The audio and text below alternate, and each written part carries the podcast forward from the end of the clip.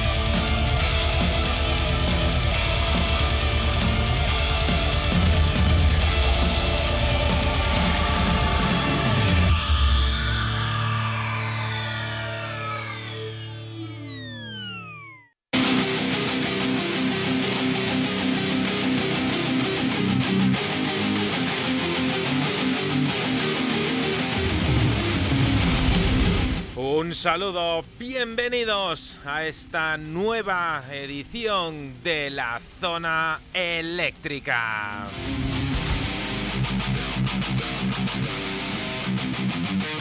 Programa número 82 en sintonía del 106.8 de tu frecuencia modulada.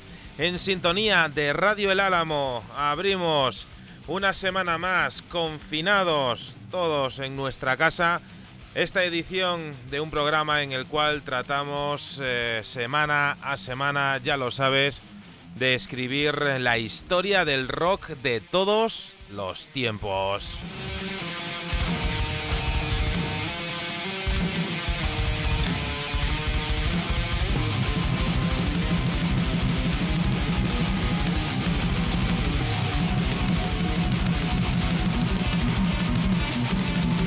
Aquí estamos en el número de semana, ya ni se sabe cuántos de confinamiento. Eh, todos los miembros de Radio El Álamo cumpliendo rigurosamente este cometido.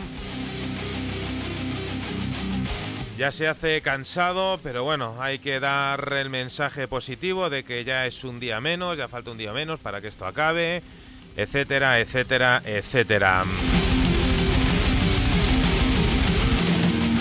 Una semana en la cual la música, sin comerlo y ni beberlo, creo casi, se ha metido de lleno con la política y nosotros no vamos a entrar ahí ni mucho menos.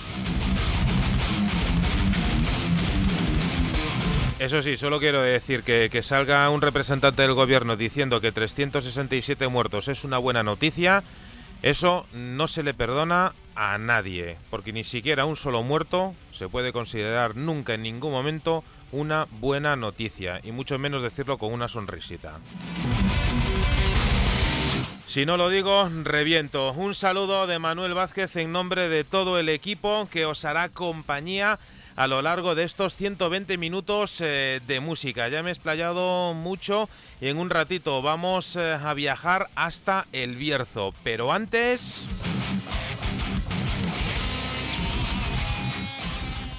Corrían los años 90 cuando surgía una de las muchas bandas que saltaron a la fama con una única canción, ese One Hit Wonder, y que más tarde serían devoradas por las fauces del underground. Estamos hablando del grupo Space Hog, que lanzaba como carta de presentación para el disco Resident Alien el tema In the Meantime. Un disco con mucho aroma glam, con influencias de Bowie o T-Rex. La banda neoyorquina de componentes británicos lanzó otro disco a finales de década y otro más en el siguiente milenio, pero realmente nunca consiguieron eh, con ninguno de ellos volver a brillar como la estrella que en su día fueron. Os damos los eléctricos saludos y la bienvenida a la zona eléctrica este viernes con la música de Space Hawk y este tema, In the Meantime.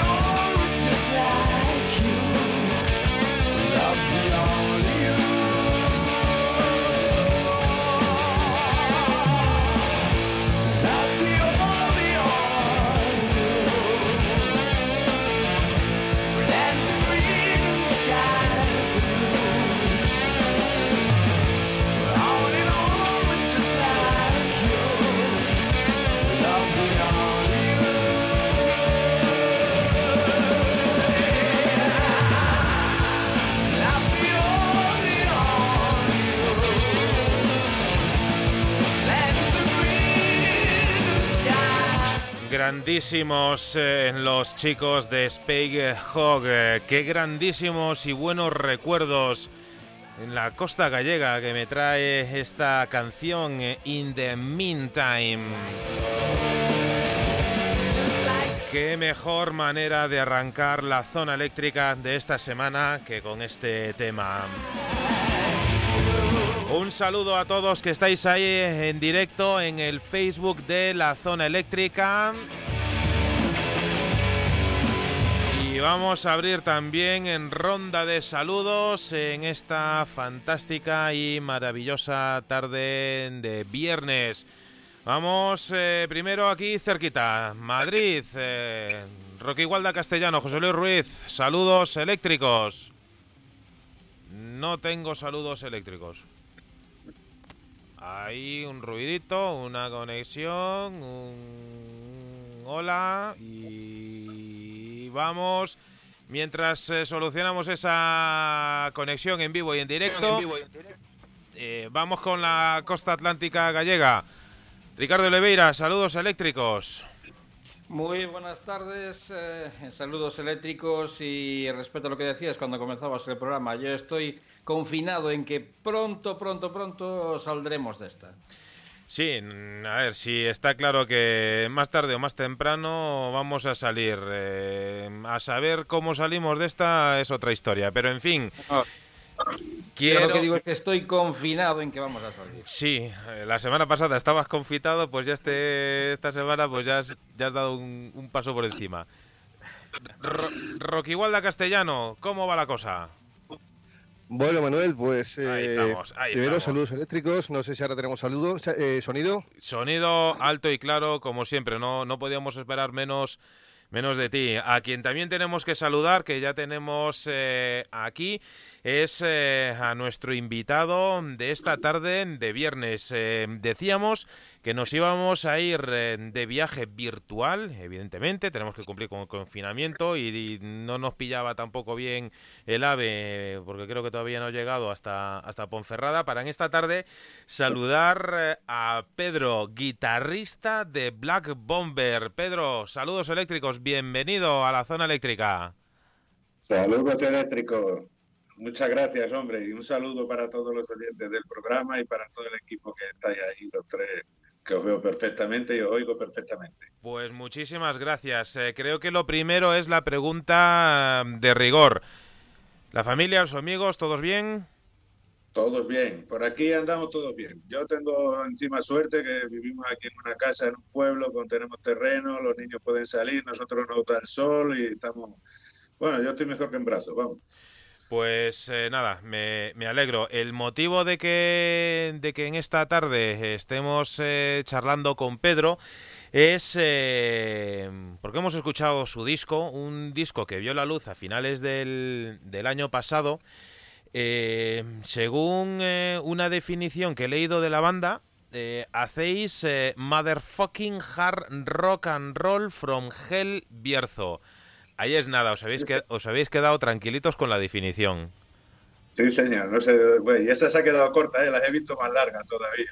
Pues bueno, esa está bien, esa está bien. Nos define bien. vamos a hacer un poquito, un poquito de historia, si, si te parece. Eh, si no me fallan las cuentas, eh, hay una demo del año 2018, fantástico título, Baptized in Beer, bautizado en cerveza, que es la que precede a este volumen 1. Eh, Pero mm, yo quería saber, quería que me contases un poco cómo ha sido esa reunión, eh, creo que ha sido en un bar de carretera, eh, de la cual dicha reunión salió el embrión de la banda. Cuéntame cómo ha sido la, historia. Pues bueno, nosotros aquí, pues Javi, Migui y yo, ya Javi y yo hemos tocado ya en bandas anteriores, el otro guitarrista que es Javi. Y Miggy, que es el vocalista, a su vez estuvo en otra banda también con Javi, así una banda de stoner, eran muy buenos ellos y siempre hemos estado muy hermanados, la banda nuestra y la suya y tal, siempre hemos estado muy hermanados. Pero claro, esto es Ponferrada una ciudad pequeña, para tener un grupo es súper complicado. Si se te va un miembro, se te va el batería, se te va lo que sea, ya te quedas sin grupo.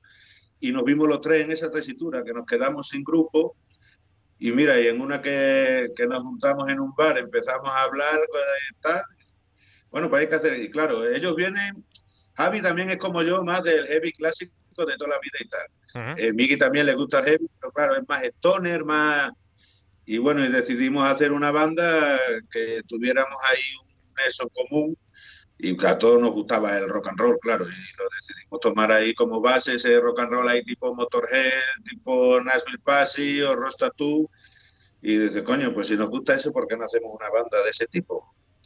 Y así surgió la cosa. Ya tenía yo ya fichado a Isidro también, el batería, que él había estado trabajando conmigo, tenía una banda pum aquí, tenía aquí un calado de la leche esa banda, petaban los garitos y también se quedó al paro musicalmente y yo ya él ya lo tenía en mente, ya había hablado con Isidro hacer algo también, pues mira, se nos se alinearon ahí los astros y, y así surgió la cosa. Luego apareció Robert también, que el, el bajista lo que el que más tarde entró porque cuesta mucho trabajo. Robert andaba trabajando fuera y tal, y mira, también se quedó al paro y apareció y mira, ahí andamos.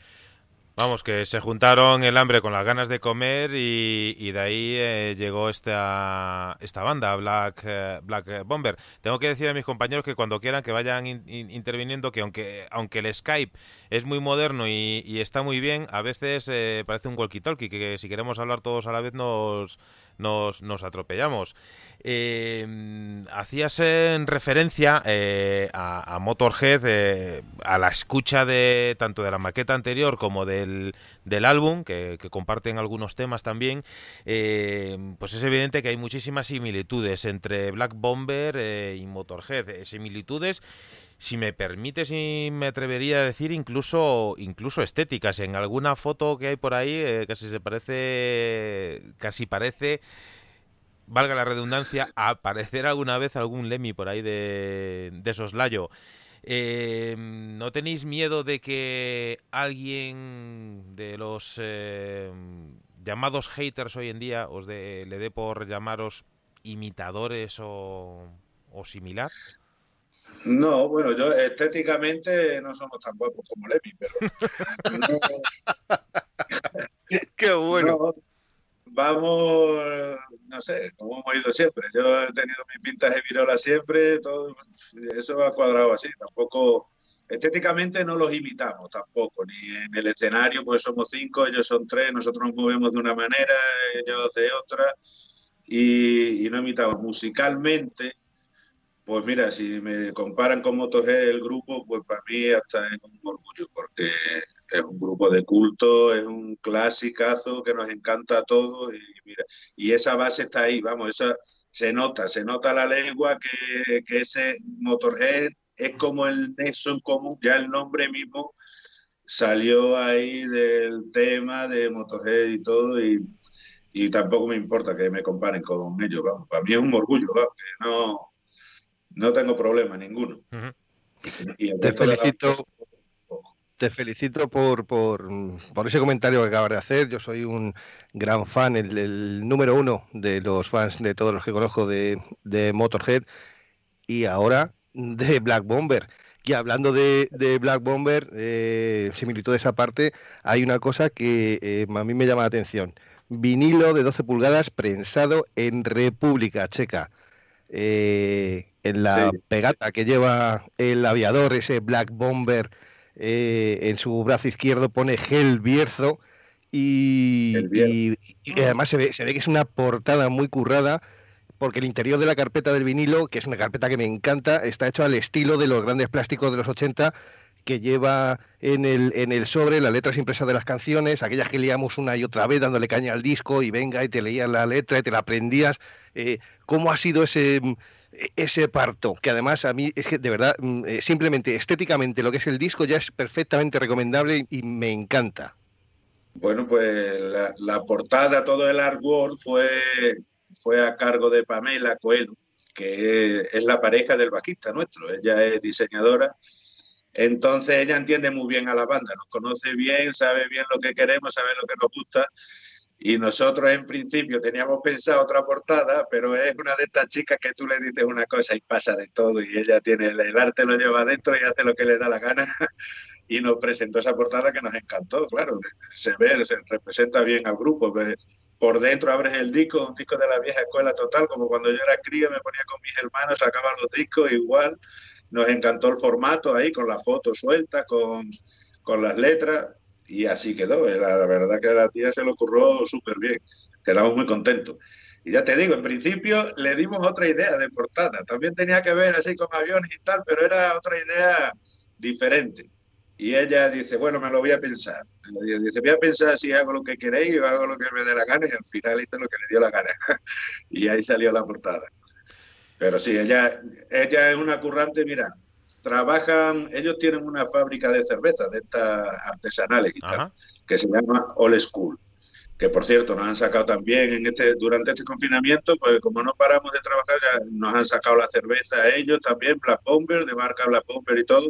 Y esa cerveza es una cerveza artesana que las etiquetas están súper curradas y son súper guapas, son muy rockeras, son, son, son muy chulas, ¿sabes? Y ella es la que encargada de diseñar las etiquetas y todo el rollo, y la tía se le da fenomenal. Entonces ya nos conoce, claro, tiene la pareja la tiene dentro del grupo, nos, viene a los conciertos, nos conoce a los ensayos y tal, y dio en el clavo, claro.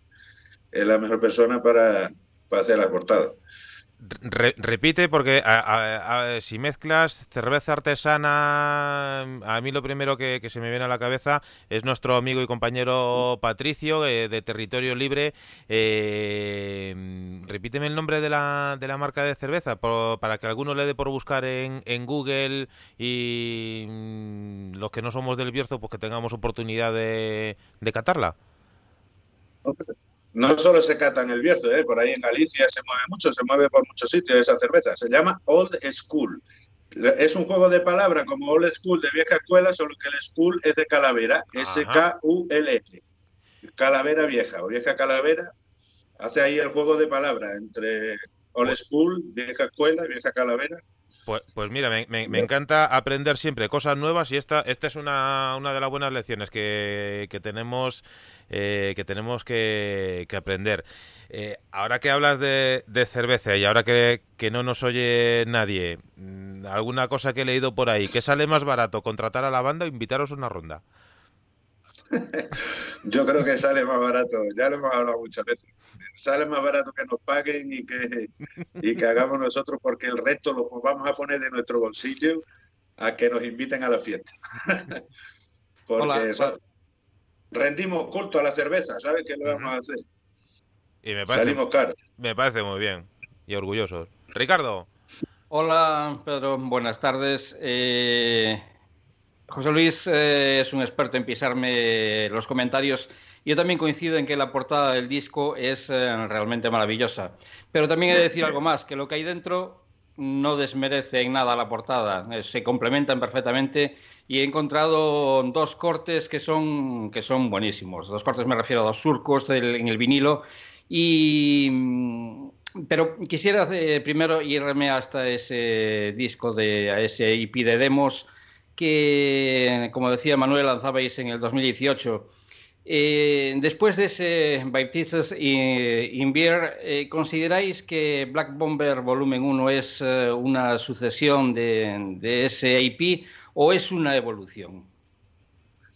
Bueno, es ambas cosas, porque vamos a ver, eh, los temas del LP, del volumen 1, ya estaban compuestos y hechos y tocados simplemente de, los temas que había. Hicimos una selección para ese EP, para el Baptizing in Beer.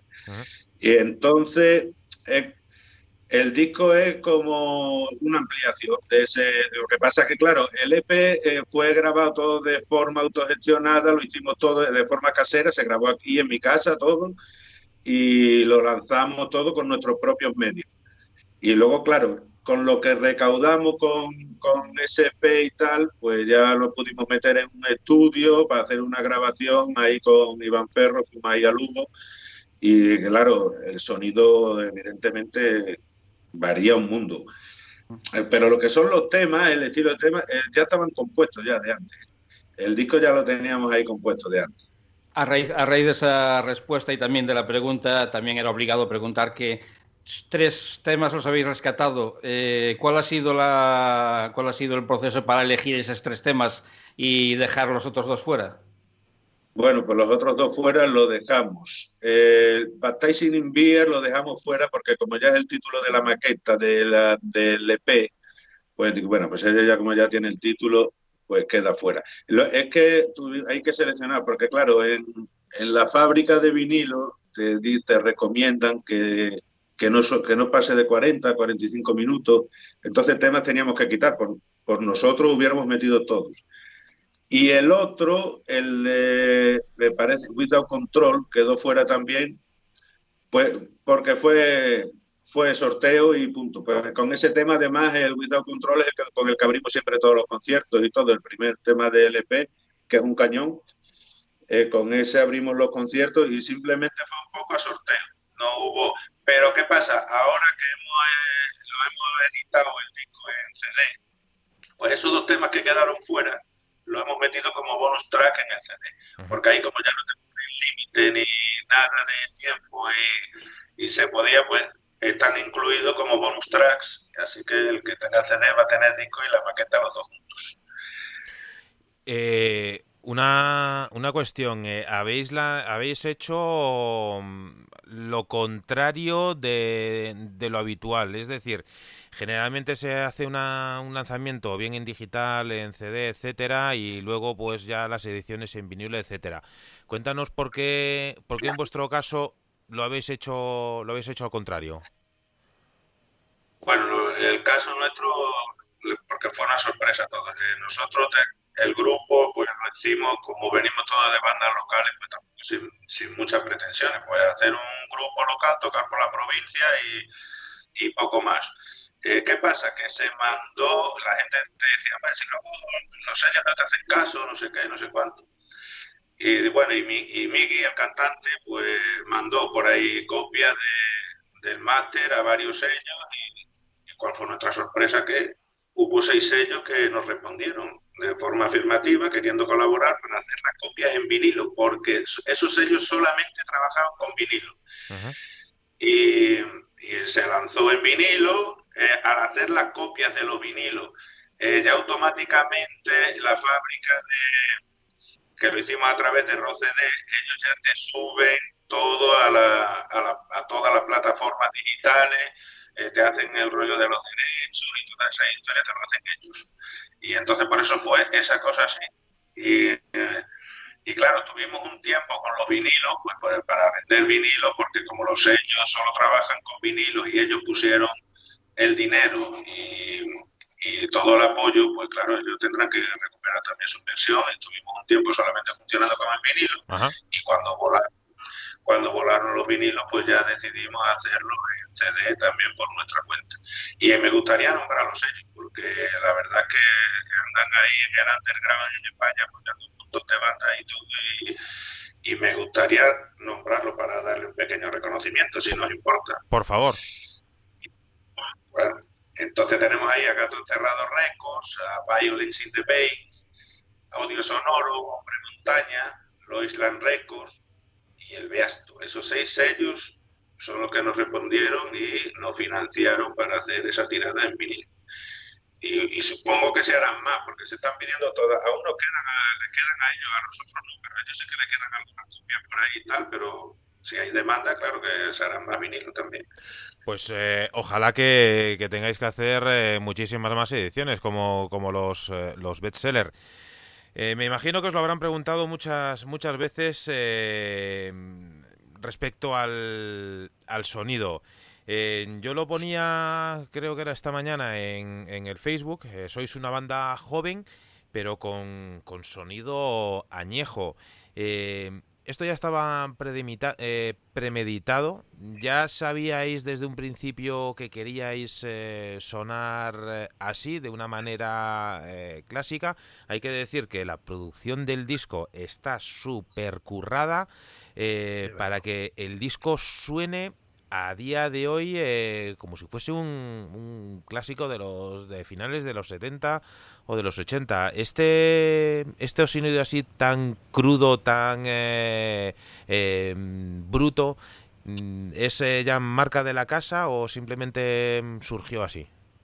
No, no, es marca de la casa. De hecho, en directo Bueno, hay gente de por aquí de la zona y eso que dicen que que todavía el disco no suena tan potente como sonamos nosotros. Mira que tiene potencia el disco. Como sonamos en directo. Nosotros, la verdad, somos un grupo de directo. Por eso, el, el disco se pensó grabarlo así, pues sin meter eh, pues nada de sonido moderno, no sé, pues no tienes ahí los aviones, eso al principio no tienes efectos ahí, eh, delay por aquí, no sé cuánto, tal. Está grabado tal cual suena de nuestros amplificadores, con un micro, está la batería con sus micros y las voces con los micros, y es como sonamos. Está muy currado, de, ha sacado un sonido muy limpio, muy potente, ha sacado lo, que somos nosotros, porque la maqueta, por ejemplo, lo que es el EP anterior, está grabado en mi casa y no, el sonido no hace honor a lo que a lo que somos nosotros, por ejemplo, en, en directo. Y esto está premeditado, pero porque no es premeditado, es que nosotros somos así todos, somos de la vieja escuela ya, ¿no? Tenemos unos años, dice que es una banda joven, pero, pero los integrantes de la banda ya tenemos nuestros años. Bueno, Isidro todavía no llega a 40, pero ya pasamos todos de 40 y algunos ya está muy cerca de los 50. Entonces, claro, y llevamos toda la vida con esto y es lo que, lo que llevamos dentro y lo que sacamos, claro. Eh, somos de la vieja escuela. La, marca de la cerveza es Old School, eh, la música es Old School, que somos Old School total. Hablando, hablando de, vieja escuela, antes de mm, preguntarte una cosa que me, llama la atención y que tengo esa inquietud desde hace unas cuantas semanas, eh, lo primero quiero mandar un afectuoso saludo a una compañera y amiga, Sofía, que en su momento me llevó, no, no recuerdo bien, ¿el barrio húmedo puede ser? ¿Te suena? Es el León sí, hombre, ese sí, Me llevó por allí de, de, vinos, potes y pinchos y por poco me tienen que sacar de allí. o sea que cada vez que tocamos en León, pasamos primero por el barrio húmedo y casi no llegamos al concierto nunca. doy, fe, doy fe de que eso es perfectamente posible. Oye, ¿quién o qué es Brian Ely? Pues bueno, esa es. Bueno, esa, Brian Ely es un asesino en serie que no existe, es ficticio, inventado por mí. Y esa canción tiene su anécdota porque esa es una de las primeras temas que se pusieron ahí para hablar que lo hice yo. Entonces eh, se lo pasé al grupo, se lo presenté al grupo, la música, y, normalmente yo le suelo poner el título a las canciones que hago, ¿no? Y yo le mandé canto Guachinao Chao por encima por darle una línea de voz y yo le llamé Blind Alley, que significa callejón sin salida. Blind Alley. Y decía Miggy que entendía Brian Ely y se inventó toda una historia sobre un asesino en serie que se llamaba Brian Ely. Y esa es la anécdota que tiene el tema este. Eh, eh, hablando, hablando de esa canción, a mí me recuerda un poco al rock de la vieja, vieja escuela. Incluso, no sé, a lo mejor he metido la pata, pero a mí me recuerda en cierto momento a Chuck Berry. Eh, bueno, pero la pregunta, no, pero yo, yo no sé si, si, no sé si muchos nos hemos dado cuenta de que el rock ha alcanzado ya la edad de la jubilación. Pero, sin embargo, gracias a bandas como vosotros, eh, Manuel decía que, que, erais una, banda joven con sonido añejo. Yo le voy a dar la vuelta. Yo creo que sois una banda añeja con, un sonido joven. Y es que eh, le, estáis, eh, le estáis dando a la juventud lo que era aquel sonido rock, la esencia del rock. voy a utilizar un símil que quizás no es el más afortunado, pero ¿consideráis que el rock ha mutado tantas veces que ha perdido cierta esencia actualmente? No, yo creo que no, porque hay, es que es que hay muchísimas bandas que lo siguen manteniendo vivo. Lo que pasa es que es tan complicado de tantísimas bandas que hay que, que, destaquen, y no porque sean no porque sean malas, porque vamos, y sobre todo yo últimamente que escucho mucho la radio y eso y descubre unos pedazos de grupos que no veas, ¿sabes? Pero claro, es muy difícil destacar, no, no lo notamos tanto, pero está ahí. Yo no creo que el rock, no creo que haya muerto. Mira, Miggy, por ejemplo, el cantante nuestro es muy aficionado al vinilo, es coleccionista de vinilo y anda metido en muchos foros y muchas historias de vinilo. Y hay una cantidad de gente joven, relativamente joven, que colecciona vinilos de rock and roll, ¿sabes? De toda la vida. Yo creo que se sigue manteniendo vivo. Se ve por ahí en un montón de eventos de, de clubs de moteros, de no sé qué, con, con grupos estilo cincuentero totalmente de los años 50 de gente joven que lo están haciendo y yo sí que creo que sigue vivo. Lo que pasa que está ahí metido en el underground porque es súper complicado destacar hoy en día con la cantidad de bandas que hay y la competencia y las cosas que hay, claro. Pero yo creo que sigue vivo. Una pregunta, hablando un poco al hilo de, esto que estamos eh, comentando. Eh, ¿Vosotros creéis eh, que habéis dado con el clavo para llegar, en cuanto a conciertos se refiere, a un público más, más variado? ¿Habéis llegado a aglutinar dentro del rock gente y seguidores de, de diferentes hijos pequeñitos del rock. ¿Creéis que habéis dado con el, con el dardo en la diana? Yo creo que sí, porque ya te digo, hemos tenido muchas bandas y que, han sido buenas y han estado muy bien, pero ninguna ha tenido tanta aceptación como esta. En Ponferrada estamos acostumbrados a tocar los grupos, la mayoría, pues con 30, 40 personas delante, con mucha suerte.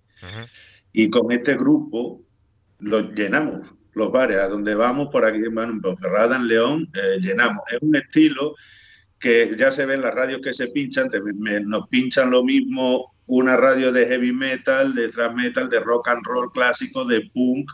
Y ya te lo comenté hace un rato, así cuando hablamos por la tarde. Me dice mi mujer, dice, claro que moláis, porque es que, es que no habéis hecho una apuesta arriesgada. Dice, habéis hecho un estilo que, que, abarca a todo el mundo. Dice, te abarca, te abarca a la gente que le gusta el thrash metal, te abarca a la gente que le gusta el rock and roll clásico, abarca a la gente que le gusta el punk y el, y el, y el heavy clásico, que también tiene los toques que les damos ahí, claro. Y yo creo que en ese sentido sí que... Y luego hay amigos también que nos dicen, dice, bueno, pues si lo cantáis en español ya lo metáis.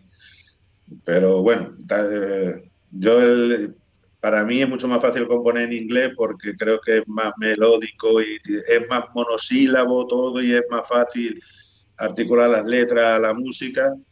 Y en español lo tienes que hacer muy bien para que te cuadre. Además que el, idioma madre materno del rock and roll es el inglés y no hay que darle más vueltas. Oye, qué, bueno, porque siempre, siempre está esa doble tesitura cuando hablamos con los grupos de si, por qué la lengua de Cervantes, por qué la lengua de Shakespeare y demás.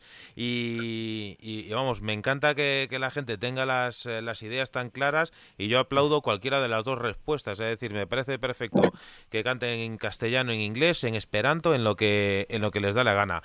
Lo importante, creo yo, mm, corrígeme si me equivoco, que es que cantes como cantes, da igual que vocalices es mejor, peor, que el sonido sea más puro, más eh, roto. Creo que lo importante es que la música transmita. Exactamente. Sí, luego al final hay gente que te dice que el acento, que, que, habla, que el inglés se te nota el acento español, pues que, ¿y qué acento le vamos a poner si somos acento español? Pues el acento que pone la nuestra cuando está hablando en inglés, un acento sueco total y, no sé, o sea, austriaco total y, ponga un americano a cantar una canción en español a ver, a ver el acento que saca. Eh, yo no sé, yo eso tampoco lo veo, el caso es que se entienda, ¿sabes? Tampoco lo veo ahí que la pronunciación sea ahí tan clara y tan clave, pues tan clave porque evidentemente cada uno va a sacar el acento del país donde somos, eso es así. Efectivamente, y además eh, llevando llevando la bandera de, nuestro rock and roll, tanto dentro como fuera, y, llevando la bandera del Bierzo por todos los sitios donde, donde os movéis.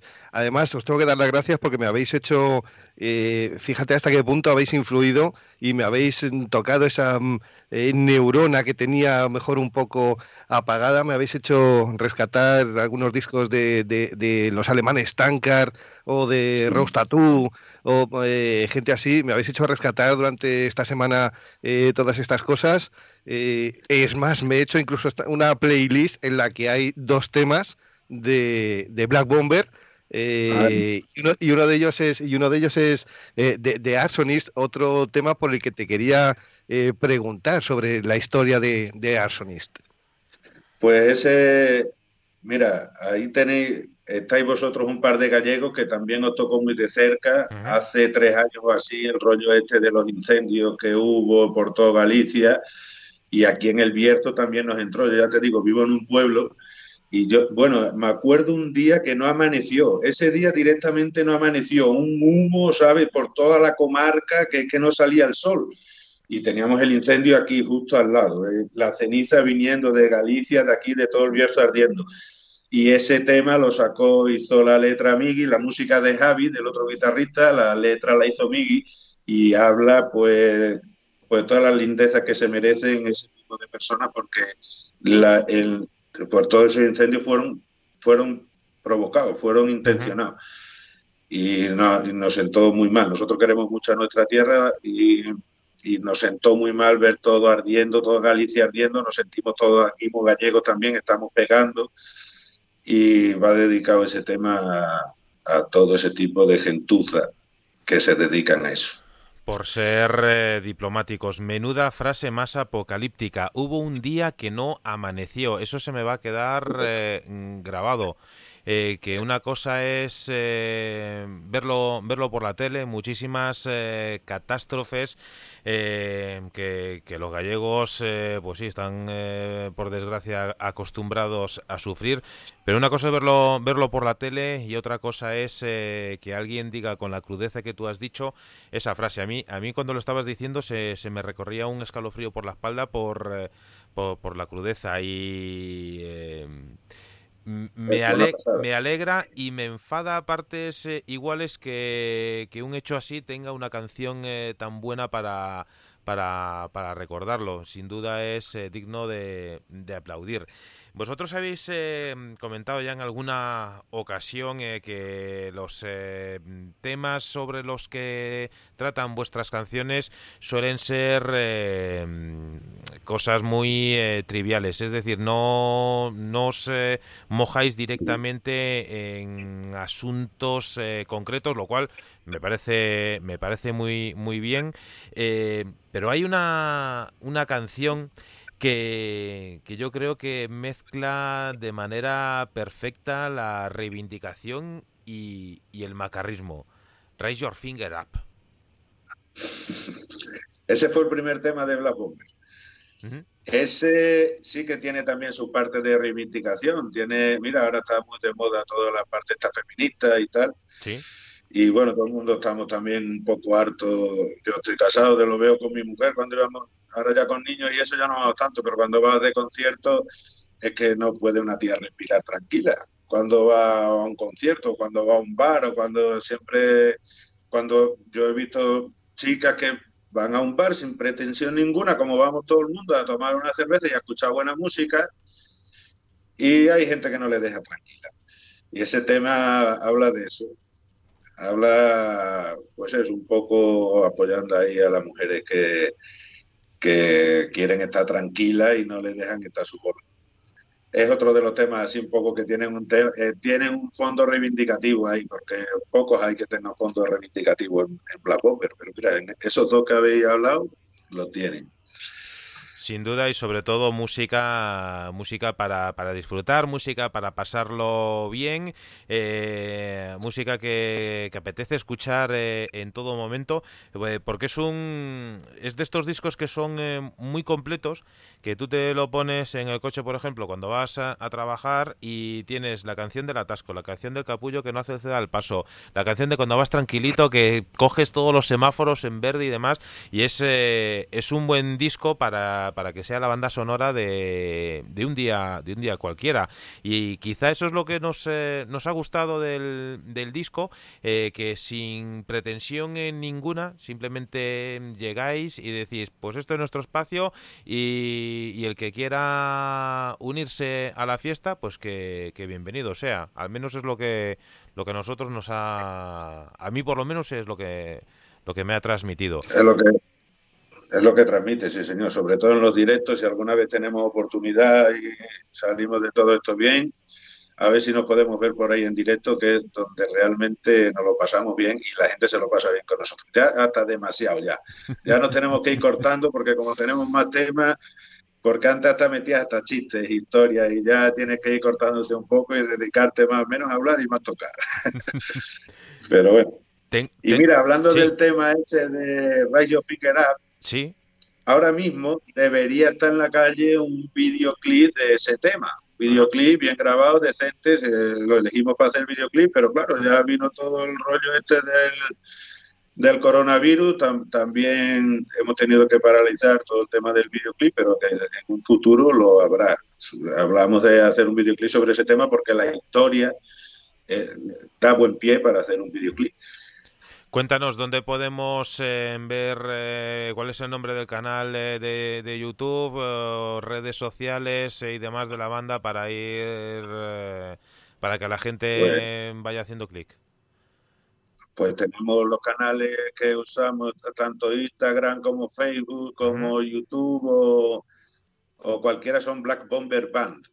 O sea que es fácil de recordar. Black Bomber Band, ahí sobre todo el, Facebook es el que más lo tenemos al día, día a día vamos estando ahí, vamos colgando pues todas las cositas estas de la radio que nos van poniendo en la prensa por ahí, porque nos están poniendo además por un montón de sitios. Esa, Eso es otra historia que no hemos visto desbordado. Yo en, en, este confinamiento, pues claro, ¿qué, hace? Pues yo me dedicaba a componer canciones aquí, que ya tengo canciones para cinco discos por lo menos, y, y, a mandar mensajes a gente como vosotros, que difundís la música, que tal. Y lo mismo decían, dice, pues si no te va a hacer caso a nadie, digo, bueno, pues yo mando, pero pues estamos teniendo muy buenas respuestas, estamos teniendo muy buenas críticas por todos lados. Y bueno, y a ver si todas esas cosas se puede traducir en conciertos y movernos por ahí, que, al final es lo que nos gusta, lo que nos interesa y, esto es, eh, ya sabes que es, que es, una carrera de fondo. Tengo, tengo dos preguntas frikis, pero de estas frikis de, de manual. Yo me imagino que el apellido de, de Javi Les Paul eh, viene por el guitarrista estadounidense de jazz Lester William Polfus. Pero Megatherion ¿Qué viene? ¿Por el eh, mamífero extinto hace 8.000 años o por el disco de Zecti Frost? Por las dos cosas. Bien, claro. Yo soy fanático también de ese, de ese tipo de metal ahí, viejuno de Celtic Frost, Venom, de Bathory, de, todas estas bandas de Motorhead también lo incluimos ahí. Eh, yo qué sé, de Hammer, de Hellhammer, de un montón de bandas de estas así. Y el disco de Megatherion, sobre todo la portada de, de me parece una pasada. Y claro, y luego yo tengo un cuerpo que yo peso 120 kilos y ya me dicen que eh, yo soy un megaterio. soy un megaterio. Y viene por los dos sitios. Yo, yo, yo, eh, yo no quiero dejar. No quiero dejar que, quiero comentar lo de Javi Les Paul, viene por las guitarras Les Paul, que yo no sé si tiene 10 o 11 guitarras Les Paul, yo qué sé, cuando ese cada ensayo viene con una Les Paul diferente y ya, ya de toda la vida, de toda la vida su mote Javi Les Paul. Pues, Yo no, quería dejar marchar a, Pedro, si me permitís. Eh, casi eh, lo que, lo que era una pregunta, pues eh, simplemente se ha convertido en una, una felicitación, porque antes ya habéis abordado el tema. Esta semana yo estaba haciendo un especial sobre, sobre el primer disco de Howling Wolf. Y, bueno, me di cuenta de una cosa que quizás los jóvenes de ahora no, no, tienen en cuenta, que antes los discos se grababan para recoger ese, ese preciso momento, esos músicos, ese momento y esa música. Vosotros lo habéis conseguido con este disco realmente lo habéis conseguido. He escuchado vuestro disco, eh, iba escuchando vuestro disco, iba también escuchando a Howling Wolf. Las diferencias en, los estilos son enormes, pero bueno, eh, o no tanto. Eh, y, y, me he dado cuenta de que conseguisteis, conseguís con este disco recoger esa esencia, eh, volver a aquellos orígenes, a aquellos inicios y habéis conseguido eh, plasmar el momento en que estabais tocando en ese mismo momento, en vez de afinar lo que decías tú antes al principio de, de, esta entrevista, que era afinar el tema, afinar ciertos instrumentos y creo que, habéis, eh, que, si os sirve de algo que habéis dado en el clavo. Muchas gracias, hombre. A mí, mira, todo eso, claro que no tenemos tampoco ahí, tenemos similitud, sí y no, con ese rock and roll eh, viejuno setentero. A mí sí que me sirve como, como inspiración todo ese rock and roll. Mira, hace un par de semanas estaba ahí haciendo en lo de Ecos del Pasado, creo que se llama, ¿no? El, el, la sección esta de viejunos ahí con, hablando de cactus fue de, ese disco ahí, ese misterio que no tuviste ahí en Aqua, a ver qué coño grupo era. Pues mira, ese tipo de rock and roll ah, es que me encanta, vamos, el, grupo es un grupazo, ese disco es un discazo y es que, claro, claro que no somos, no, no es un símil con ese tipo, pero la base que tenemos nosotros, Black Bomber, sí que viene mucho de ahí. Sí que viene mucho de ahí, de ese tipo de rock and roll. Sobre todo esos grupos, que ya es que ya es un rock and roll ya que ya son los inicios del heavy ahí, ¿sabes? Ya se notan en los, en los solos, en la caña, en la potencia. a mí me encantó, vamos, me encantó. Y ya, gracias a eso, ya, pues mira, conocí a Cactus y ya escuchaba el disco y todo el rollo. Hay, quedan muchos, quedan muchos discos ocultos que, que, descubrir de los años 70 y muchas formaciones que están ahí al amparo de otros grandes nombres que no desmerecen, no desmerecen, pero eso será en próximas ediciones. Bueno, aquí estaremos escuchando. Pues mira, que es, es eh, todo un orgullo, eh, claro, es que me sale lo de orgullo y satisfacción, pero vamos, es que es cierto que, que sirva que sirva la zona eléctrica para estas cosas. Eh, y si alguien me dice que mira, que a partir de hoy Black Bomber va a ser uno de los de los grupos que va a tener en su playlist de cabecera, pues mira, ya, ya, ya, tenemos ahí un voluntario levantando levantando la mano. al final, que, que este tipo de redes eh, se vayan eh, abriendo, enmarañando más eh, poco a poco. Y yo deseo muchísimas cosas por un lado, que, este confinamiento utilices eh, muchísimo tiempo para seguir creando cosas como las que estás creando, que haya muchísimos más compañeros de medios de comunicación eh, que se pongan en contacto con, vosotros, porque eh, sois de esas bandas que merece la pena escuchar. Y si algún día os dejáis caer por Madrid o por Galicia o por donde sea y alguien tiene la oportunidad de veros en, en directo, eh, pues mantener eh, una charla antes eh, o después del concierto de Black Bomber tiene que ser una experiencia brutal. irse de irse de cañas con vosotros a lo mejor es una experiencia para, para gente ya más, más, entrenada, pero pero sin, sin, sin duda es, es, de esas cosas que, que hay que hacer al menos una vez en la vida. Eh, solo una, una recomendación. Eh, en, Bandcamp eh, podemos eh, escuchar vuestro álbum.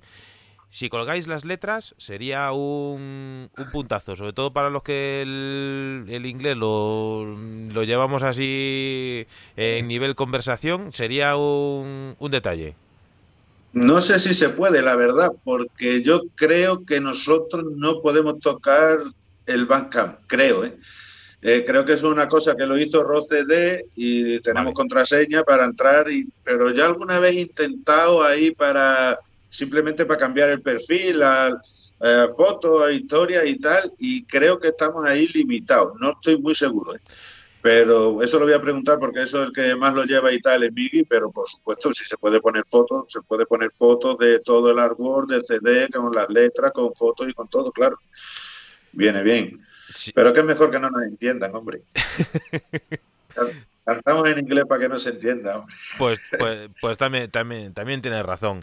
Eh, no quería dejar de saludar, eh, por un lado, a Isi Gallego, batería de la banda, a Roberto Prieto al bajo, a Javi Lespol, del que hacíamos referencia, a la otra guitarra, y a Miki Albatros eh, a la voz de, de, Black Bomber. nos, han, nos ha presentado Pedro Megaterion el álbum que tenemos entre manos y que tú también puedes conseguir de manera digital eh, en Bandcamp eh, o si no buscando en cualquiera de las redes sociales de la banda, buscando Black Bomber Band. Ahí aparecen enlaces por todos los lados para poder eh, hacerte con una copia física o digital de este volumen 1. Para algunas cosas os lo trabajáis mucho, para otras, para buscar títulos y demás, a lo mejor... no sé, de dónde salió ese título. la verdad que no lo sé. Yo eso ya encontré con el disco, de volumen 1 ¿qué es, tío? No, lo sabía, ¿eh? No sé de dónde va a salir de esa idea, volumen 1. Ya apareció cuando apareció el disco volumen 1, digo, bueno, pues vale, volumen 1. Yo le, yo le puse el título al anterior, el Baptizing in Beer, eh, sí le puse el título. Este no tengo ni idea de dónde salió. En principio creo que iba a ser homónimo, ¿sabes? Se iba a llamar Black Bomber, el primer tema Black Bomber, el disco Black Bomber, la banda Black Bomber. Pero no sé por qué salió ahí lo del volumen 1, no sé de dónde salió ni he preguntado. Pues, pues, es una buena incógnita que, que se resolverá con, con el tiempo.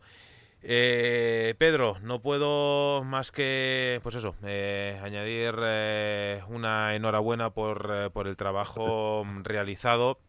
Esperemos que, eso, que ya el confinamiento acabe en la mejor de las maneras pronto para todos, que tengáis que gastar muchísimas zapatillas encima de los de los eh, escenarios y que nosotros estemos ahí eh, para verlos. Eh, gracias por abrirnos esta ventanita a tu confinamiento y, ya sabes que las puertas de la zona eléctrica siempre estarán abiertas para bandas tan buenas como vosotros.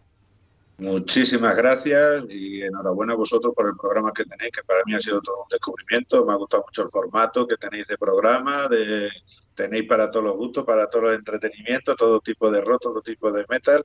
Aquí no hay quien se aburra. Y ya te digo, a mí me habéis hecho ya un asiduo todos los viernes, os escucho y claro, y, y os comparto por ahí todo lo que se puede hacer. Y muchísimas gracias por el apoyo, la difusión a Black Bomber y me alegro un montón que os haya gustado el disco. Ricardo, José Luis, eh, último saludo. Enhorabuena, simplemente enhorabuena otra vez y nada, a seguir así. Eh, deseamos, eh, vosotros tenéis ganas de tocar, pero nosotros tenemos, no sabes las ganas que tenemos de asistir a, a vuestro concierto en este caso. Tú, tú, y yo igual nos conocemos pronto, Ricardo, porque yo ya le estuve comentando, yo voy al Grove todos los veranos, o sea que cerquita, cerquita, estamos pues, ahí. Pues no sé si invitaros a una cerveza, pero a un albariño sí. No, sí, porque yo al Grove voy solo. Solo no soy tan peligroso. Peligrosos somos los cinco. Entonces, pues... todos los veranos y las fiestas de guardar, ahí, allí nos vamos. Tenemos allí casina y, y allí estamos. En Estaremos en contacto. Estaremos en claro, contacto. Encantado. Pues yo simplemente eh, voy a escribirme a lo mismo eh, que dice Ricardo y que dice Manuel. Eh, yo lo que estoy deseando es ir a ver a Black Bomber en directo y mientras tanto, pues lo único, mmm, decirle a todo el mundo que merece muchísimo la pena, merece muchísimo la pena tener ese disco en vinilo en la mano, simplemente, mmm, aunque no lo escuches, simplemente por tener ese formato de los que eh, se hacían en su momento, el cariño con el que parece que está hecho me parece que ya es eh, suficiente como para poder, eh, aunque sea coleccionar el disco, y si luego lo escuchas, eh, te vas a hacer incondicional. Yo por lo menos ya lo soy. Por un momento sí, pensé que por un momento pensé que José Luis también se iba a apuntar a la quedada por aquí. No, no, no, no, no, no lo, no lo pienses, no lo pienses, dalo por hecho. El, el, la idea es tarde o temprano aterrizar por Madrid, claro. Alguna vez aterrizaremos por Madrid, esperemos. Hay que, hay que conquistar la capital. Sí, sí, si no, si, no, si no, que no pasa nada, que nosotros, a nosotros eh, nos, nos, hace falta cualquier excusa para, para, montar una fiesta, da igual que sea en Madrid que, que sea que sea en Posferrada, es decir, eh, a, la, a, la, mínima que nos pinchen un poco saltamos. Sí, sí. Como dicen en mi pueblo, no te hace falta castañuela para bailar. Tío. No, que va. Y, y, y, menos, y, menos, para una reunión de estas. Eh, Pedro, ¿con qué canción nos quedamos eh, para escuchar ahora? Así, la primera pues, que se te ocurra. Pues mira, eh, pues si quieres poner de Arsonist, eh, es buen tema. Ya que hemos hablado, ya nos hemos puesto serio con ese tema y todo, pues es un tema que, que me gusta mucho. Y para, y para que la gente cree conciencia, a ver si no se vuelve a repetir ese tipo de historias. Pues ahí queda, queda ese mensaje. Una vez más, Pedro, muchísimas gracias y seguiremos en contacto en la zona eléctrica contigo. Muchísimas gracias. Saludos eléctricos a todo el mundo. Un abrazo. Cuidaros.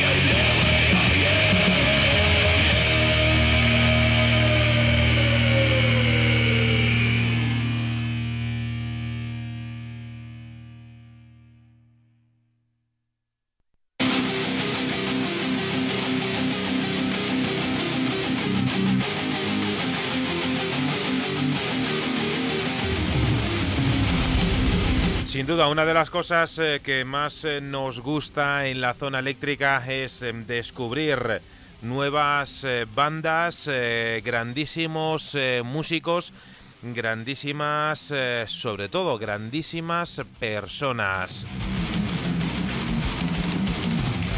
Así, casi sin darnos cuenta que nos hemos tirado cerca de una hora hablando con Pedro Megaterion, uno de los guitarras de esa banda de Ponferrada, del Bierzo. Ellos eran, eh, son y serán Black Bomber. Seguimos en sintonía del 106.8 de la frecuencia modulada. Tenemos eh, una grandísima colección de canciones que tenemos que escuchar. Pero antes eh, vamos a tomarnos un breve respiro. Todos, menos nuestro compañero Ricardo Oliveira, que ya está listo y preparado para ofrecernos esa nueva edición de esa grandísima sección que tiene lugar a continuación aquí en la zona eléctrica en Radio Lálamo en el 106.8 de la frecuencia modulada. Te quedas con esos ecos del pasado. La historia, con el paso del tiempo, ha ido olvidando grandes creaciones, hasta que un día, buscando en el desierto, en la selva, o entre los viejos vinilos de un mercadillo, nos volvemos a encontrar con una obra indispensable para conocer el pasado, vivir el presente y adivinar nuestro futuro. Es el sonido de los ecos perdidos.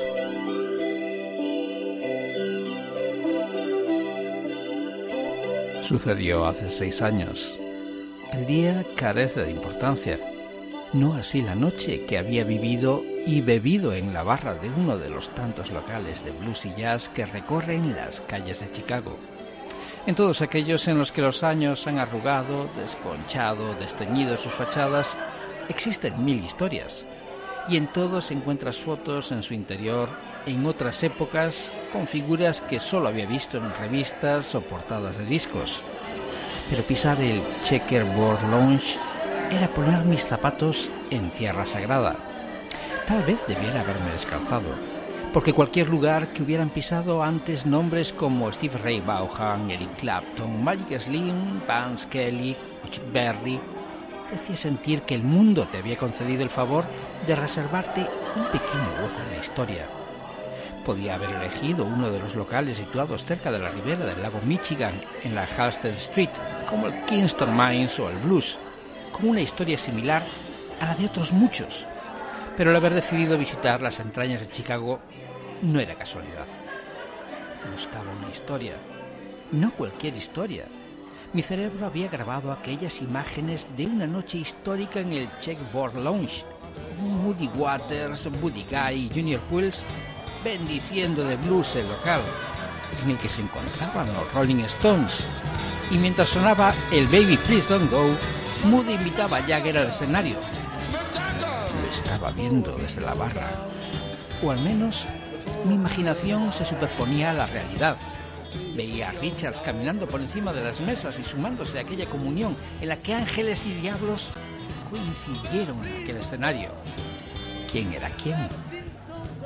Ese era el motivo por el que había elegido el Checkerboard Lounge para mezclar con el whisky y el hielo no era cierto, no estaba sucediendo. Había una distancia de 33 años entre aquel concierto y la noche en la que el escenario el soul ocultaba los ecos del blues. Una cantante llamada Ensita Frida, que finalizaba su actuación, y yo mi cuarta copa. Mientras pedía una más al camarero que empezaba a mirarme, no sé si con desdén o con esperanza de una buena propina, empezó a sonar Maybe. Can't sleep at night, grab your telephone. Something just ain't right. That's evil. Evil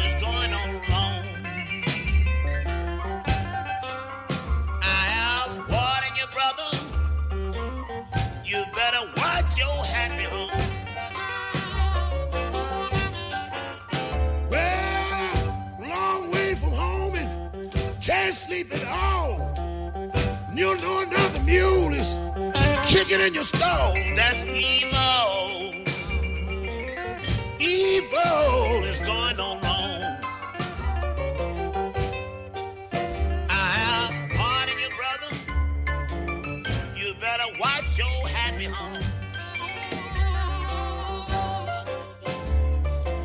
Todo era distinto en 1954 incluido la música. Los estudios de grabación no se utilizaban para crear canciones, sino para congelar el tiempo y poder guardarlo en un vinilo. En este casi podemos sentir el alma de Hubert Sumling y Jody Williams en las guitarras, de Otis Spann en el piano, Willie Dixon en el contrabajo y Earl Phillips en la batería. ¿Cómo no? Esa voz ruda muestra del carácter del cantante y músico dando vida a este tema creado unos años antes por Willie Dixon para Howling Wolf, Evil. Un tema con improvisaciones cortas, marcado por el piano y la armónica, que sin duda Dixon debió haber pensado en Howling a la hora de componerlo. En él cuenta que hay un hogar que cuando sale el hombre, entra el mal. Chester Arthur Burnett o como él quería ser llamado, lobo aullador, gozaba de cierta simpatía entre las mujeres, y puede que el epitafio de esta canción no fuese una casualidad. Es mejor que vigiles tu hogar feliz. Este tema fue lanzado como sencillo cinco años más tarde, y Dixon y Wolf decidieron que debía formar parte del primer disco de Howling Wolf, Morning in the Moonlight.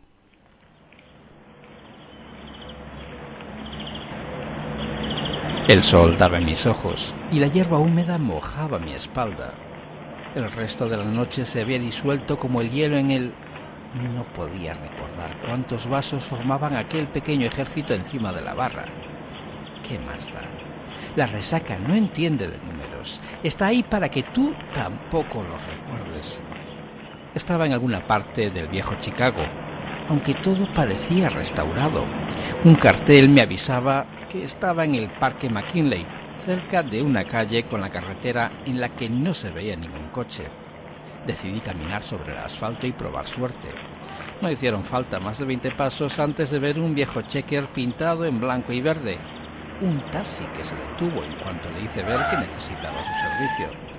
Lo primero que pensé es que era una pena que utilizaran un coche histórico como transporte.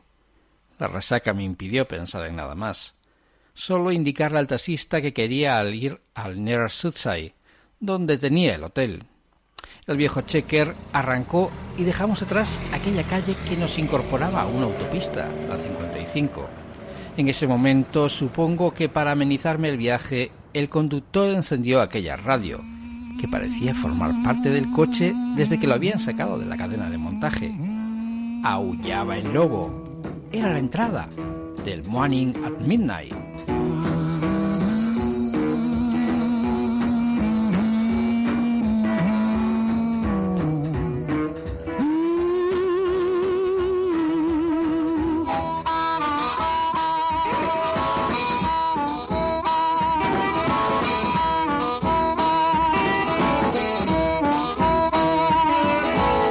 Lejos de golpear contra mi cabeza aquella música, parecía despertar mis sentidos.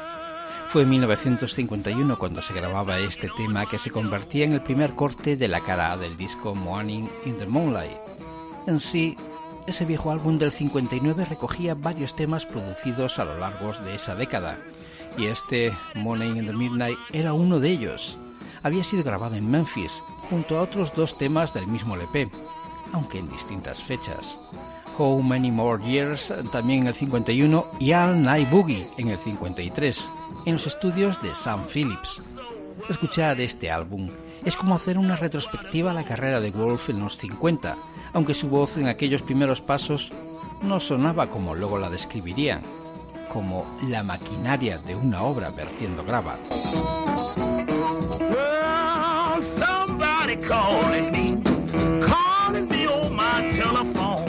El camino al hotel parecía recorrer otro mundo era como encontrarme con el viejo Chicago. Supongo que los residuos del alcohol en mi organismo hacían rejuvenecer a esa vieja dama del jazz y del blues. No me alarmó. Tampoco me sorprendí. Es más, me agradó. Sentía el blues como nunca antes lo había escuchado.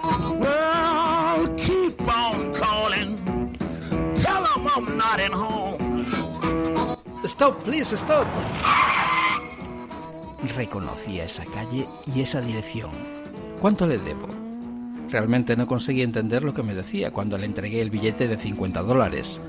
Sé que la carrera no podía costar tanto, pero le dije que se quedara con el cambio. El viejo me dio las gracias y se quedó mirando el billete con cara de alegría y a la vez desconfianza. Supongo que algo ayudaría a Ulises Grant y la inscripción que aparecía en el billete. En Dios confío para que finalmente el taxista me diera su aprobación para bajarme del coche. Era el 2120 de la Michigan Avenue. Desde 1957 hasta 1965, la oficina central de Chess Records. Una construcción que se situaba al lado del Willie Dixon Blues Garden. Conocía el edificio, lo había visto en fotos y no había cambiado nada. Una amplia cristalera con el número 2120 escondía uno de los templos del blues Sentí la necesidad de volver a formar parte de la historia. La puerta de cristal se abrió cuando la empujé y pasé a un recibidor con un decorado vintage. Hola, ¿hay alguien? Nadie me recibió. Al frente, un largo pasillo que recorrí en unos pocos pasos. Terminaba en una puerta que no pude resistir a abrir. Era una amplia sala dividida por una cristalera llena de aparatos de grabación, cintas, mesas con búmetros, micrófonos antiguos y... ¿Realmente solo había tomado unas copas de whisky la noche anterior o eran los efectos de algo más? Allí estaban los hermanos Chess y en la otra habitación, sobresaliendo de entre otros músicos, la figura de Hogan Wolf grabando Smokestash Lightning.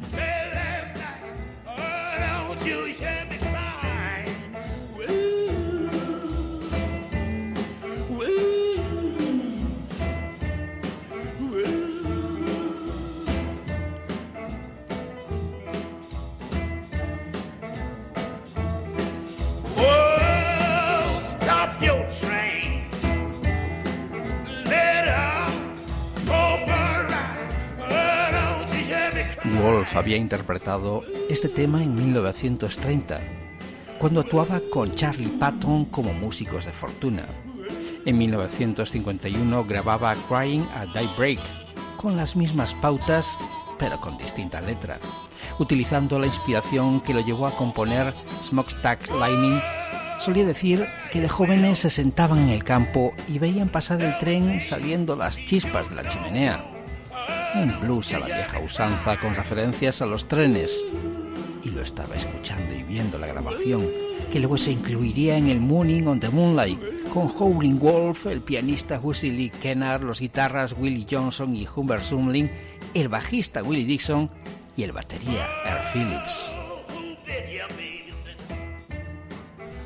Bastaron y sobraron dos de los músicos del estudio para sacarme en volandas hasta la puerta de atrás donde me arrojaron contra un contenedor de basuras. En ese momento perdí el conocimiento que recuperé horas más tarde, cuando ya la noche se había apropiado del día. Era un callejón oscuro, aunque no lo suficiente como para no poder ver entre las sombras un cartel que anunciaba la actuación de MC Zeta Frida en el Checkerboard Lounge en mayo del 2014. Puede que no me hubiera colado en los estudios Cheese, puede que hubiera terminado entrando en algún reservado de aquel local. También puede que los que pensé que eran los hermanos Chies no estuvieran grabando ningún tema. Y puede que quienes me acompañaron a la puerta no fueran músicos del sello discográfico. Supongo que todo había sido provocado a partes iguales por la emoción, el whisky y la necesidad de estar presente en una historia que no me correspondía, la que terminó sacándome del local. Seis años después, me pregunto si realmente había estado en el Checkboard Lounge en Chicago o si formaba parte de mi imaginación. Todo. No, todo no. Algo era cierto en esta historia en aquel callejón. En la oscuridad sonaba Howie Wolf. I asked for water.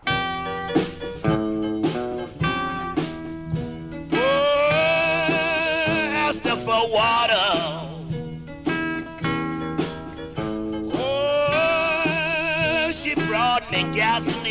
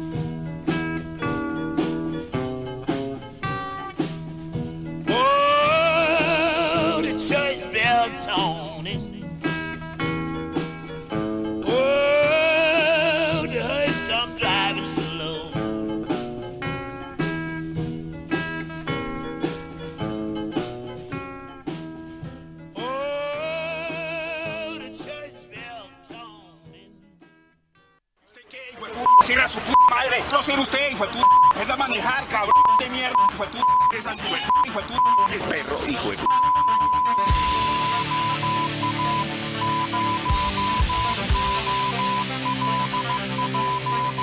La Zona Eléctrica. Un programa para casi todos los públicos.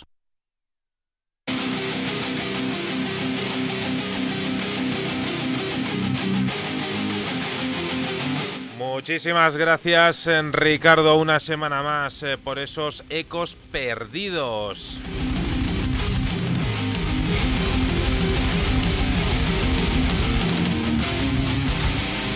Avanzamos en nuestro camino y nuestro paseo musical eh, en sintonía de Radio El Álamo. Estás en el 106.8 de la frecuencia modulada. Estás escuchando la zona eléctrica desde casa, desde el confinamiento, poniéndole banda sonora original a este inicio de fin de semana.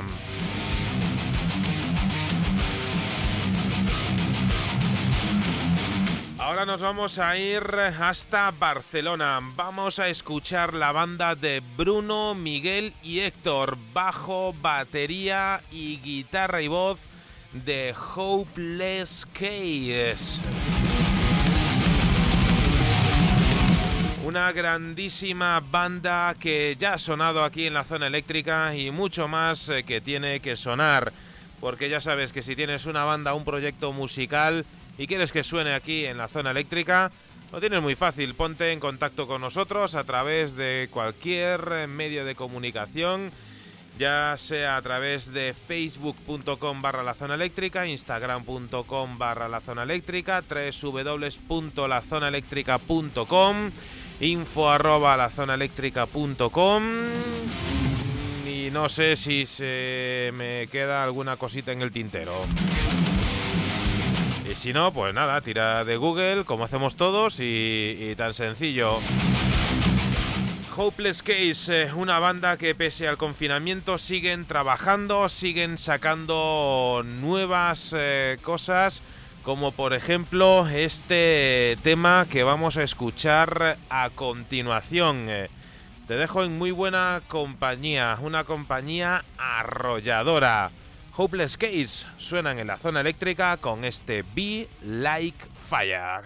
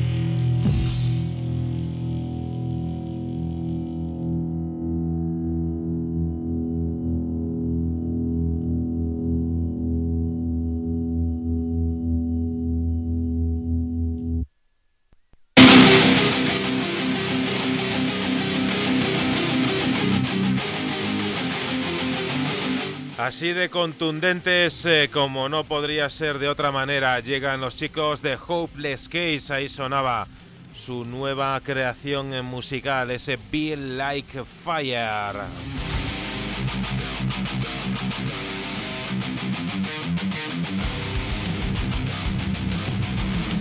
Y tenía muchísimas ganas eh, de escuchar una banda de la que, queriendo o sin querer, hace unas semanas eh, teníamos eh, una conversación aquí en la zona eléctrica. Ellos son eh, la banda Mushroom Head.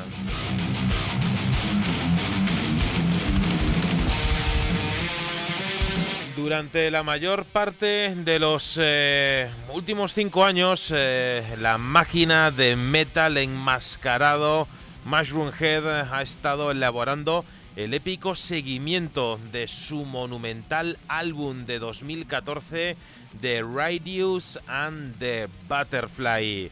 Esperando, eso sí, con paciencia para lanzar su próxima colección de himnos. Una colección que si va todo bien eh, debería ver la luz eh, el próximo 19 de junio. La eh, compañía discográfica Napalm Records eh, va a lanzar eh, lo que va a ser el octavo larga duración de A Wonderful Life, un álbum para este grupo de Cleveland que puede que se convierta en todo un clásico de la música para ir eh, abriendo boca y para seguir poniendo la banda sonora de este fin de semana, te dejo en compañía de Mushroom Head que suenan a continuación con este sencillo Sing It All.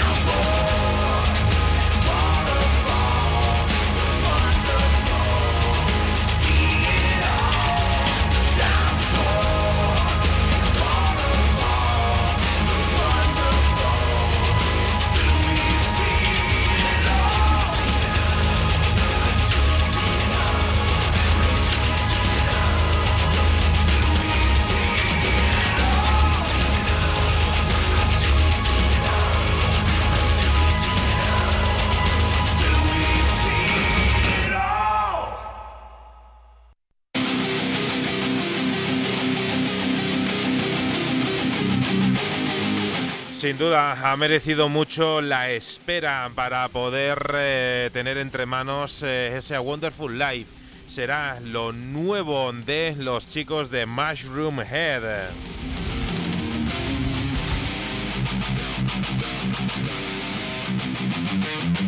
En un ratito saltaremos eh, a la música en castellano con Rocky Walda, con José Luis Ruiz. Volveremos a conectar con el Facebook. Tanto os gusta mirar. Encantadísimos y agradecidísimos de que estéis ahí todas las semanas, aunque solo sea un ratito en el directo y luego a través de los canales de Evox y Spotify podrás volver a escuchar la zona eléctrica. Antes de nada, tenemos que escuchar eh, la música de una banda que nos llega desde Valencia. Practican un power metal sinfónico eh, dentro, de, dentro del rollo de grupos como Rhapsody o los primeros eh, Avalanche, aunque evidentemente se han ido sumando otras influencias a la hora de componer material nuevo. Estamos hablando de ópera magna que se formaban en Valencia allá por el año 2000 eh, con, bajo la idea de los guitarristas Enrique Monpó y Javier Nula.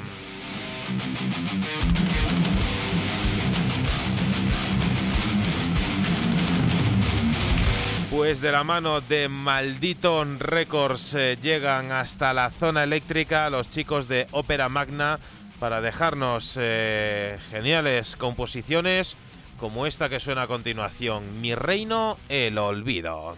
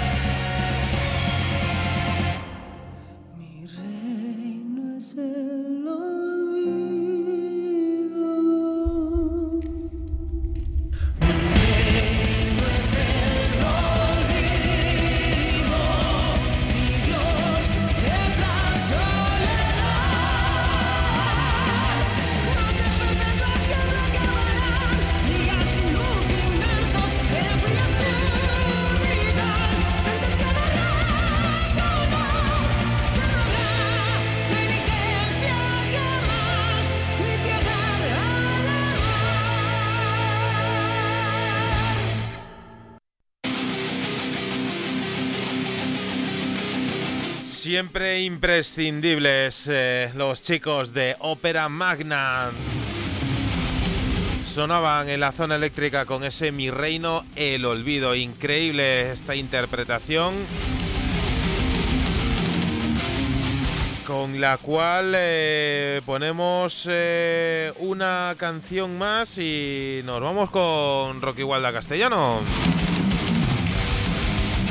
Nos vamos a ir hasta el otro lado del charco. Desde ahí nos llega una banda con incógnita. Te digo por qué. Ellos se llaman Dominus Meus, pero este Dominus Meus es el alter ego de un artista que forma parte de una gran y conocida banda de metal cristiano y que dentro del estilo, dentro de ese metal cristiano, ese Christian metal, ha decidido emprender un proyecto paralelo bajo este seudónimo de. Dominus Meus eh, es eh, como se llama y DM1 es el título del álbum que tenemos eh, entre manos. Un álbum increíble del cual eh, ya puedes eh, ver eh, en, YouTube el videoclip de la canción que va a sonar a continuación en la zona eléctrica. Te dejo con Dominus Meus y este Youths of the Earth.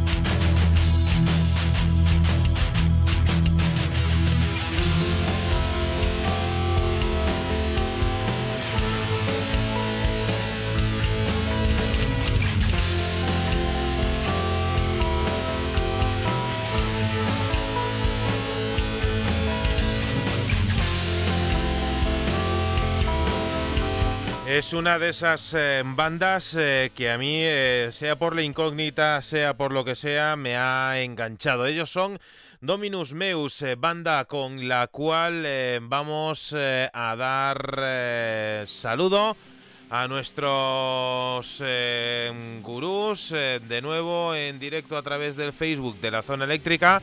Vamos a saludar a José Luis Ruiz de nuevo. Saludos eléctricos, Manuel, saludos eléctricos, Ricardo, saludos eléctricos, como decimos eh, estos días, mis confinados amigos. ¿Con qué nos depara la sección de Rocky Walda esta semana? Pues eh, hace muchos, muchos soles, cuando la dinastía del metal de Centro Europa recibió la luz de Thor, el dios del trueno y creador del heavy metal, iluminó a Kai Hansen, sumo sacerdote del metal, para juntar la velocidad y la potencia. Después de predicar con más de 10 millones de Biblias en formato vinilo, con los dos volúmenes del Guardián de las Siete Llaves, aquel de Keeper of the Seven Keys, la era oscura que vino de las cálidas tierras del Nuevo Mundo se apoderó de las mentes de nuestros retoños que sin darse cuenta abjuraron del rock y de la religión de sus antepasados. Por muchos años un pequeño grupo de guerreros fieles seguidores del metal estuvieron y estuvimos velando armas manteniendo la llama del poder del rock hasta su nuevo renacer. El resurgimiento se produjo en las eh, lluviosas costas eh, vascas de la cornisa cantábrica a finales de la centuria y en, homenaje eh, se llamaron Valhalla y retomando como nuevos guardianes del poder del metal crearon Once Upon a Time, érase una vez, y dieron a sus acólitos la condición de humanos, humans. Canción con la cual quiero saludar especialmente a Beni Oliveira y a Ana María Garrido Gil, eh, grandísimos seguidores de la zona eléctrica, que los podemos ver ahí. Para vosotros, esta canción.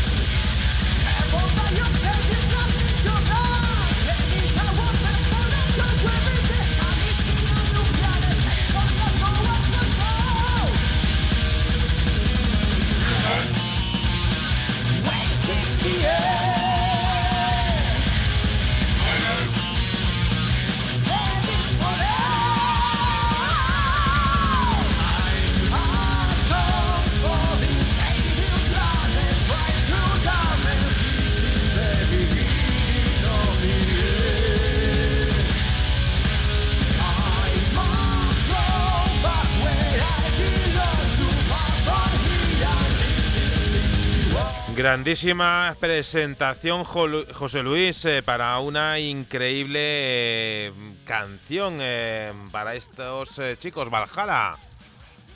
Pues ahora viene, digamos, la, de, la de arena.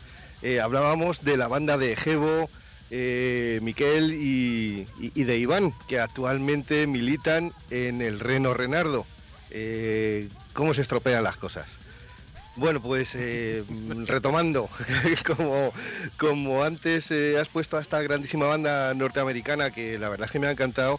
Eh, no todo el mundo, no todo el mundo conoce lo que es el metal cristiano, también conocido como Heavenly Metal, Heavenly de Heaven, de, de, cielo, cosas por el estilo, que comprende todas las bandas de algún género del metal cuyos integrantes llevan una relación positiva y activista con el cristianismo. No es un género musical en sí mismo, ni tampoco un subgénero del metal, ni siquiera es un movimiento, es simplemente metal. El metal cristiano se consolidó a mediados de los 80 gracias a bandas como Travel o, los conocidísimos Striper de los que hablábamos la semana pasada, la banda de negro y amarillo, eh, que se establecieron dentro de la escena un poquito eh, glam metal. Eh, accediendo a un público pues muchísimo más amplio y llegando a ser pues, los máximos exponentes de, aquella época de entonces mientras haciendo un poquito de historia Larry Norman fue uno de los primeros artistas en usar el rock and roll para cantar a Jesús. Eh, artistas como Resurrection Band, como los, los Resurrection Band, eh, fueron los primeros en, subir, en darle un poquito de potencia, de, subir ese volumen y desde la Reserva Espiritual de Occidente, que es nuestra piel de toro, desde nuestra península ibérica, desde España, pecado inminente, lo han elevado a la altura del mejor metalcore cristiano. Este tema se llama en castellano Alejándose, en inglés Falling Away. Saludamos con esta canción a nuestros grandes amigos de Argentina, Baba Yaga.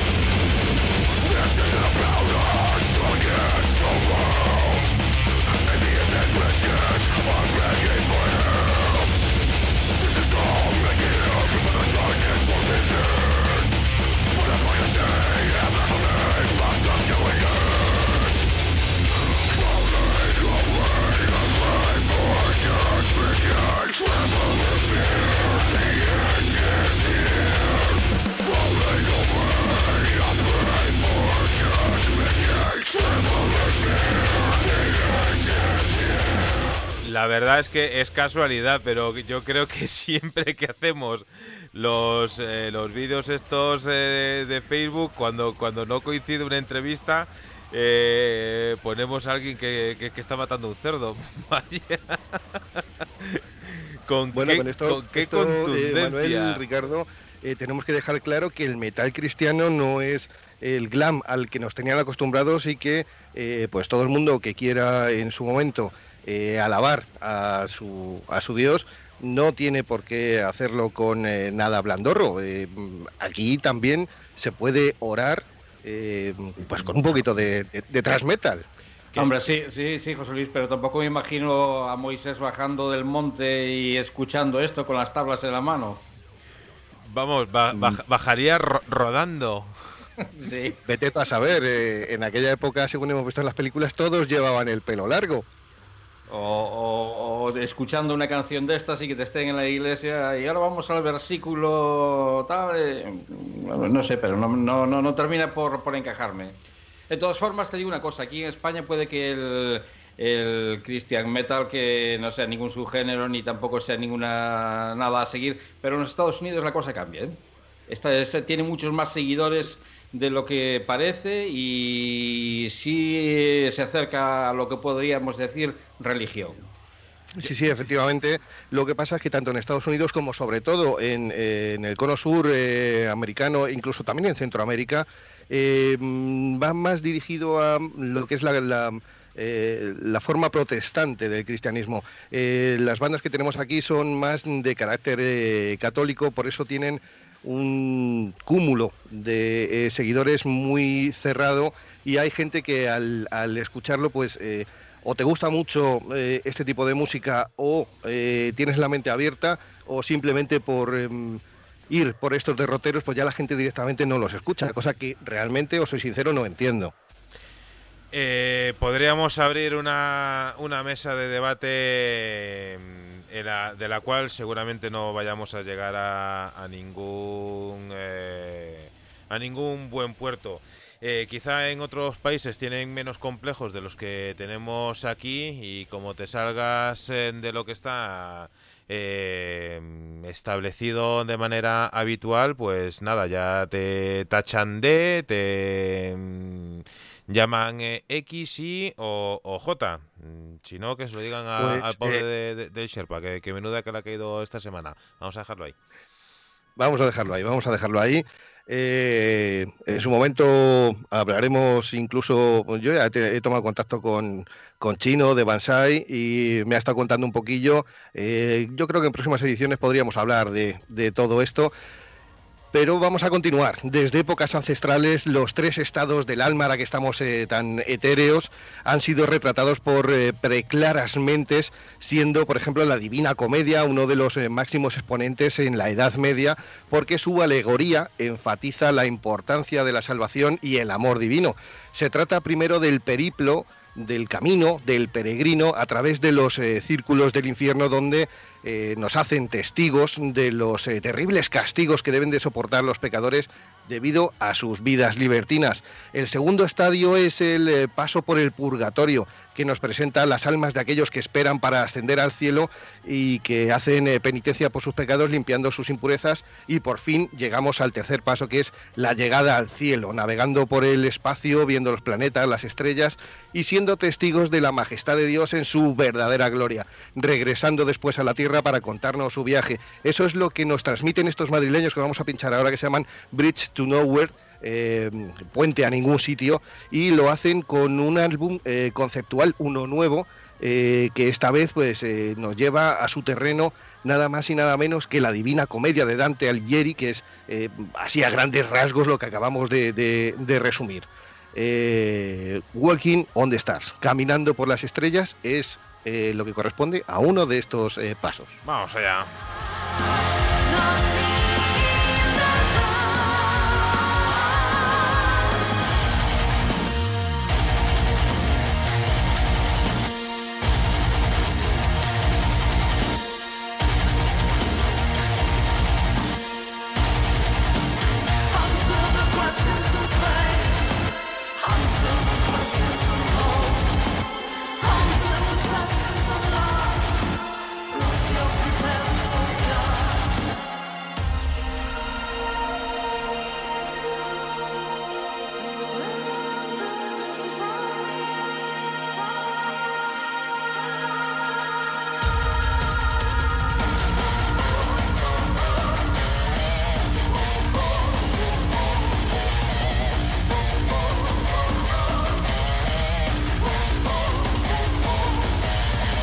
Sabes que puedes encontrar la playlist eh, de las canciones que suenan en la zona eléctrica en eh, los eh, comentarios que luego pondremos tanto en iVoox como en Spotify cuando colguemos el programa. José Luis, para, para acercarnos a la recta final de la zona eléctrica por esta semana. Uy, eh, un par de semanas eh, poniendo cosas eh, ya como en momento rarunas. Mm, rebobina, que, que se ha bajado solo el, canal de la mesa. vale, pues venga, rebobinar. Vale, acabamos de rebobinar. como comentábamos en, en ediciones anteriores, bueno, pues me ha dado de vez en cuando pues por poner cosas rarunas. Ya sabéis que yo soy bastante raruno en cuanto a la música eh, que me gusta, que escucho, siempre me gustan cosas eh, que me puedan sorprender. Y en este caso, bueno, pues hay algo que me ha sorprendido por la afinidad del timbre de voz del cantante. Es un eh, mexicano, no he conseguido averiguar cuál es su nombre, os soy sincero, pero bueno, pues es una versión en español de un tema del álbum Highway to Hell del año 79 de ACDC. Este tema se llama Shoot Down in Flames y eh, bueno, pues eh, lo único que se puede decir de este tema, ya que no conozco al cantante, es eh, que el tema estuvo compuesto por Angus y Michael Young, los hermanos, y con el cantante anterior, que yo sinceramente, pues, bueno, pues me, es un, me gusta bastante más o me gustaba bastante más que Brian Johnson, que era Ronald Belfort Scott, Bon Scott. Pues vamos a pincharlo a ver qué, a ver qué os parece. Pues eh, si te parece ya por la hora que es, eh, vamos a aprovechar eh, para poner el, punto y seguido al repaso que todas las semanas hacemos a la historia del rock de todos los tiempos aquí en Radio El Álamo en la zona eléctrica. Volvemos, Dios mediante, ya que estábamos con el hilo de Meta Cristiano la próxima semana a la sintonía de Radio El Álamo. Ricardo Oliveira, gracias una semana más eh, por acercarnos la sabiduría en forma de música. Ha sido un placer, aquí me quedo. José Luis Ruiz, eh, siempre un placer compartir minutos de radio contigo. El placer es siempre mío. No sé si hoy ha sido el mejor día de tu vida, pero al menos eh, tengo la esperanza de que hayamos eh, puesto lo mejor de la música a esta tarde de viernes. Recibe un saludo de Manuel Vázquez y nos volvemos a escuchar la próxima semana. Como siempre, os deseamos que el rock os acompañe.